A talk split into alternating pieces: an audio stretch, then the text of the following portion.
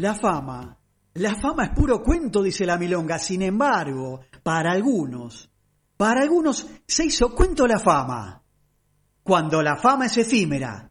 Los micros especiales de More, nada casual, acá, en Tropezón de Radio. Espectacular, un partido impresionante. Toma la pelota Nini Flores de Corrientes, un verdadero duende, un mago del bandoneón. Hábil y musical, siempre inspirado. Lo va dejando para el ruso Beitelman. Gustavo Beitelman, auténtico gaucho judío de Venado Tuerlo. Un sabio, quizás el músico argentino más importante residente en Europa. Va dejando la pelota para Lee Cruz. Va tocando la pelota por el costado para Cristo Müller. Cristo Müller se acerca al área. Billy Cohen toca para Eduardo Macaró. Está frente al arquero, va a tirar Diogo.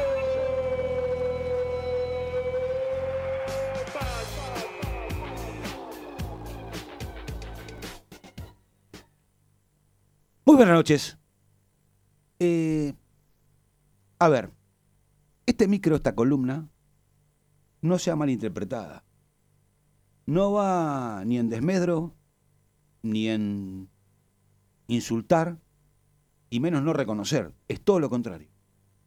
Lo que vamos a tratar de hacer a lo largo de este año es rescatar a personajes de cualquier ámbito, deportivo, cultural, espectáculo, eh, el que sea, político, que en algún momento estuvo ahí, llegó, y luego, ¿y luego qué? Pero para el luego qué, en este primer capítulo, vamos a escucharlo a él, al protagonista, porque tenemos un audio del señor hablando. Y yo me encontré con Eccleston en un pasillo del Automóvil Club y que estaba con las autoridades y me presenté. Y lo primero que le dije que quería correr en Europa. Entonces quedó mirándome. eh, la gente que estaba con él le dijo que yo era un, chico que corría acá en la Argentina, que era campeón, viste lo otro. Él me miró nada más y me dio una tarjeta.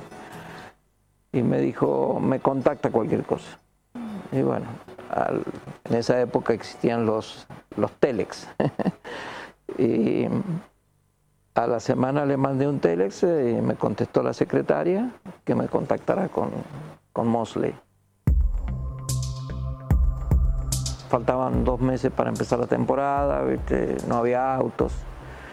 Así que pude, me pudo conseguir un Fórmula 2. Eh, que el compañero de equipo era Giacomelli, Bruno.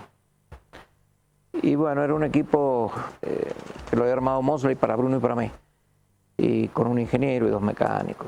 Bueno, y así empecé eh, a correr en Europa. Por supuesto que eh, fue un año de un aprendizaje muy duro porque mm, el Fórmula 2 en esa época era un, auto de 300 caballos de fuerza con 400 kilos de, de- de peso, 450 kilos de peso, era difícil de manejar. Me costó dos o tres carreras hasta poder ponerlo a punto bien. Yo para poder clasificar en la primera carrera que fue en Traxton, en Londres, tuve que, mm, tuve que ablandarlo todo, todo el revamp y el bump de los amortiguadores, las barras, todo tuve que ablandarlo porque no lo sentía. Bueno, gracias a eso pude clasificar. Y tuve bastante suerte porque ya en la tercera, cuarta carrera ya sumé puntos, terminé sexto en Po. Con Eccleston tuve ese contacto, después lo llamé y le agradecí nada más. Hola, hola, nada más. Y después por una circunstancia, los tres meses de estar allá, bastante eh, difícil, eh, pero fortuita también, tuve que contactarme con él, que fue cuando fuimos a una carrera en Nürburgring. Y mm, él me llamó, solucionó el problema y ahí quedé en contacto con él. Al, al 77 corrí en Fórmula 2 con, con el equipo, un equipo semioficial, ya bajo la órbita de March, digamos, eh, mejor, mejor organizado todo. Y bueno, tuve, siempre terminaba las carreras eh, eh, detrás de los dos equipos oficiales que había, que uno era el de Ron Dennis y otro era mm, bueno, el de March. Eh, tenía un elemento competitivo, pero lógicamente no tenía los motores del- de los equipos oficiales. Pero bueno, yo aparte de eso ya conocía los circuitos, sabía las relaciones de caja que tenía que usar, sabía cómo poner a punto el auto. Los que saben de automovilismo, los que conocen el derrotero de de muchos personajes que hemos tenido en la Argentina transitando esos circuitos, seguramente habrán adivinado de qué se trata nuestro efímero de hoy. Lo cierto es que este hombre, que escuchan ese audio, gracias a Garage TV, hay que agradecer, porque de ellos he tomado esta, esta entrevista, es una persona que ahí contó cómo llega a Europa, en principio. ¿Cómo llega a Europa? El tipo corría acá con unos Fiat 125. ¿no? Corrió el Gran Premio Interna- el Gran Premio Nacional Juan Domingo Perón, con presencia de Perón, y una exhibición de Reutemann aquí en el Autódromo Galvez, con Galvez presente, eh, aquí en, en Lugano. Eh, pero yo me voy a permitir contar la historia de quién es el nuestro, y yo considero que la fama es efímera, no es en detrimento, sino es un homenaje. Y la historia dice que Niki Lauda, aquel eximio corredor de Fórmula 1 que sobrevivió a tremendo accidente en las pistas cuando se prendió fuego, tomó en la temporada de 1979 de la Fórmula 1 la determinación repentina de retirarse de las pistas en medio de los entrenamientos del Gran Premio de Canadá. Una decisión que sorprendió a todos. Es que ese día al tipo le vencía el contrato. El austríaco le dio sus guantes, su casco, a través del alambrado, a otro piloto para que lo reemplace. Ese día cambió para siempre la vida de nuestro efímero de hoy. Al otro día se acomodó el auto, todas las características del vehículo, ¿no? O sea, a su gusto, correr el pedal de freno, correr el embrague, el asiento. Y la verdad que demasiado hizo en un monoplaza que no estaba hecho a su medida, sino a la de Niki Lauda. El argentino, junto a los mecánicos de su escudería, tuvo que adaptar la butaca a la pedalera, a su estatura. Al otro día volvió a clasificar y, pese a su poca experiencia, en Fórmula 1, digamos, se ubicó decimonoveno en la partida. En la mañana del 1 de octubre del 79, este primer dato sanjuanino anduvo en su recordado Brabham BT48. Señor Q, ¿le ¿tiene algún recuerdo de esto? Brabham BT48. ¿Colores? Eh, rojo y azul. Es un hijo de... 44 del del Lole, ¿no? Vete 44. Más de una hora, haciendo todas las pruebas necesarias. Partió aquella carrera en la fila número 10. Consiguió quedar en el séptimo lugar al finalizar las 68 vueltas de competencia. 68. No, es tremendo. Impresionante. Sí, sí. Muchas, ¿no? Son muchas. Bastante. Mm. Fue una carrera, si se quiere, memorable por el remendo del auto, la capacidad de adelantar a sus rivales y que a pesar de que tuvo que entrar a boxes una vez, recuperó el tiempo perdido y llegó en buena posición a la bandera cuadros. El efímero de hoy, 2020, primera, primer capítulo, completó en total 11 Grand Prix.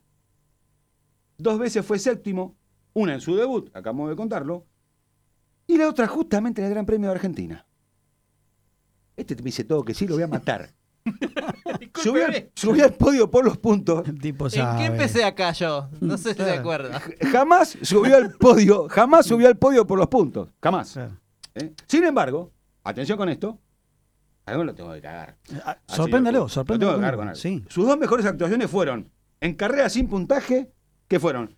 Me dice que sí. el tipo. Asiente, el tipo asiente. Asiente, yo no sé si no sé si me estás No sé si sabe. No la sabe esta. ¿Quiere que se lo diga? ¿Qué A gran ver. premio? Sudáfrica 81. Sí, señor. Y el otro, Gran Premio de España 80. Ah, es verdad. no le diste tiempo. Ambos compraban. No. Sí, llegando No, a estar eh. segundo en esta última. Ah, no, es verdad, sí, perdón. Mm. Sí, dije, los dos compraban. El homenajeado de hoy corrió para Braban y Tyrrell. Sí. ¿Con seis ruedas? No. No, Ah. Antes de las luces de la Fórmula 1,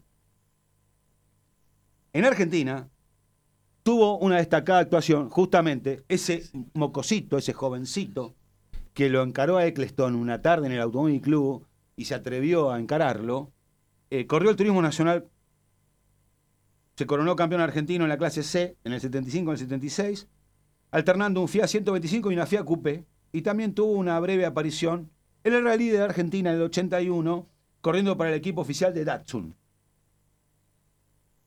Hoy, en este, nuestro primer micro, yo casi que, no sé por qué se me dio, que tenía que traer un tipo que llegó ahí, estuvo en la cima y que después desapareció.